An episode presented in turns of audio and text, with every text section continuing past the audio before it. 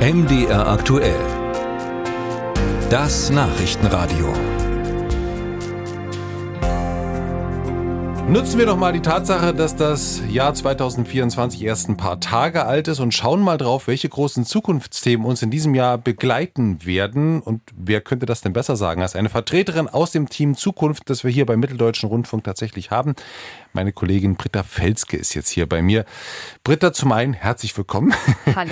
Hi. Im Team Zukunft beschäftigt ihr euch mit Themen wie Mobilität, Klimawandel, Energiewende und so weiter. Also wirklich so mit diesen Zukunftsdingen, die einem auch so einfallen. Schauen wir doch mal gemeinsam in die Zukunft. Was wird denn 2024 wichtig werden? Ja, also ein fettes Thema Verkehr auf jeden Fall. Die Bundesregierung hat sich ja für die verschiedenen Bereiche, die sogenannten Sektoren, so wie Verkehr, Industrie, Landwirtschaft Einsparziele gesteckt, um die CO2-Emissionen bis 2030 deutlich zu senken, um 65 Prozent. Aber im Verkehrssektor, da geht's einfach nicht so richtig voran. Das liegt auch daran, dass zu wenige vom Auto, also vom Verbrennungsmotor auf Bus und Bahn umsteigen. Dazu sei angemerkt, dass es in Deutschland jedes Jahr mehr Autos gibt. Aber zurück zum ÖPNV.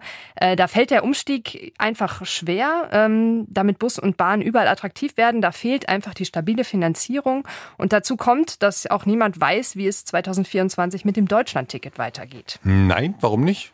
Ja, bis Mai sollen sich die Verkehrsminister von Bund und Ländern auf ein neues Konzept einigen. Also wie soll das 49-Euro-Ticket zukünftig finanziert werden? Wird es teurer? Scheitert es vielleicht ganz?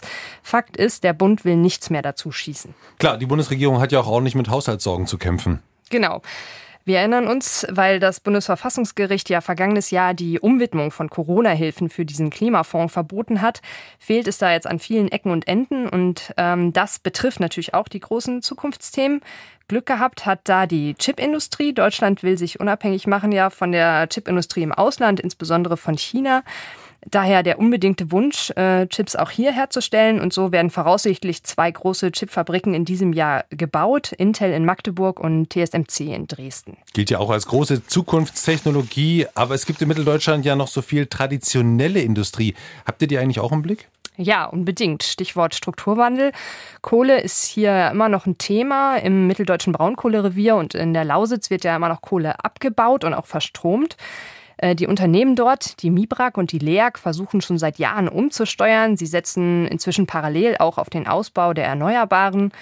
Schließlich wollen die ja auch nicht dicht machen nach dem Kohleausstieg 2038. Wahrscheinlich äh, ist es schon viel eher so weit, weil es in der EU ja immer teurer wird, klimaschädliches CO2 in die Luft zu pusten. Und wie sieht es denn mit der Automobilindustrie aus?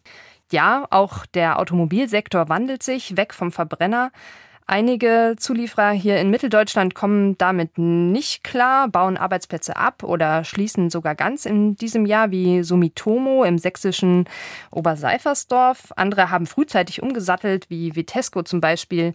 Die äh, bauen inzwischen auch Teile für Elektrolyseure, also genau die Geräte, die man braucht, um Wasserstoff herzustellen. Und das ist ja eigentlich der Stoff, der die Energiewende erst möglich machen soll, in dem Wasserstoff dann äh, zukünftig in großem Stil Gas, Öl und Kohle ersetzt.